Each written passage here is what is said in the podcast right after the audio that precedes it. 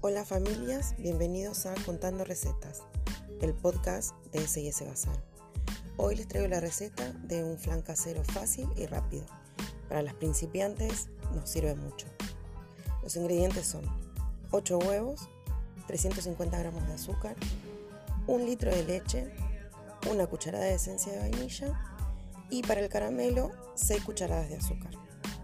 Vamos al paso a paso. Primero ponemos el molde en donde vamos a hacer el flan, que puede ser una flanera o un molde sabarín 24.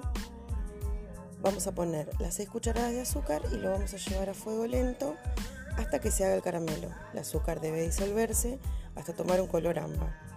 Vamos girando el molde para cubrirlo en su totalidad y una vez que hacemos esto lo dejamos enfriar. Por otro lado vamos a poner a hervir el litro de leche con los 350 gramos de azúcar hasta que ésta se disuelva.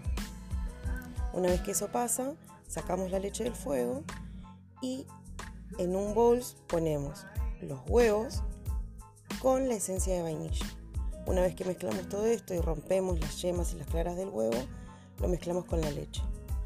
Lo llevamos al molde que habíamos acaramelado previamente y lo ponemos a baño María por un tiempo de 25 a 30 minutos. Una vez que el flan ya está, lo sacamos del horno, lo dejamos enfriar y recuerden que siempre el flan se desmolda una vez que está frío. Espero lo disfruten en familia. Un beso grande desde ese bazar.